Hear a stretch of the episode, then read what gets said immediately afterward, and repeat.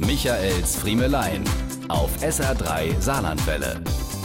Wie bei den Raupen, vorprogrammiert, genetisch bestimmt. Irgendwann kommt der Tag, da sie sich verpuppen und mit der Verwandlung zum Schmetterling beginnen, ob sie's wollen oder nicht. Bei uns Männern scheint es einen vergleichbaren Prozess zu geben, eine einschneidende Veränderung, um die wir nicht drumrum kommen, eine Verwandlung, die uns alle ereilt. Irgendwann begibt sich der Mann um die 40 in den Wald und beginnt zu laufen. Und dann läuft er und läuft. Zuerst Woche für Woche, dann Tag für Tag. Was in einer schlabbrigen alten Joggingbuchs beginnt, entartet nach nur wenigen Wochen in eng anliegender Laufsportbekleidung.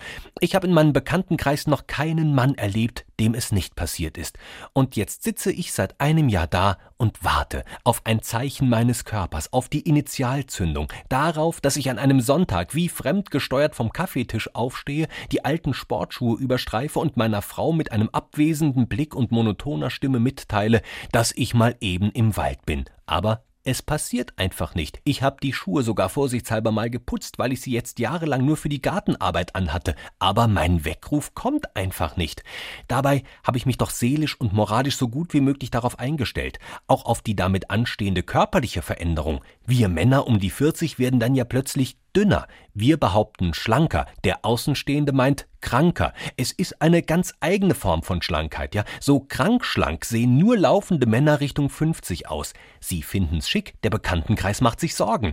Die bisher speckig glänzende Haut wird ledrig, die Läppchen am Hals werden länger. Aber es ist alles in Ordnung. Und wir Männer über 40, wir können es uns ja nicht aussuchen. Wenn der Weckruf kommt, die Gene ihren Tribut fordern, dann müssen wir einfach loslaufen. Das ist halt so.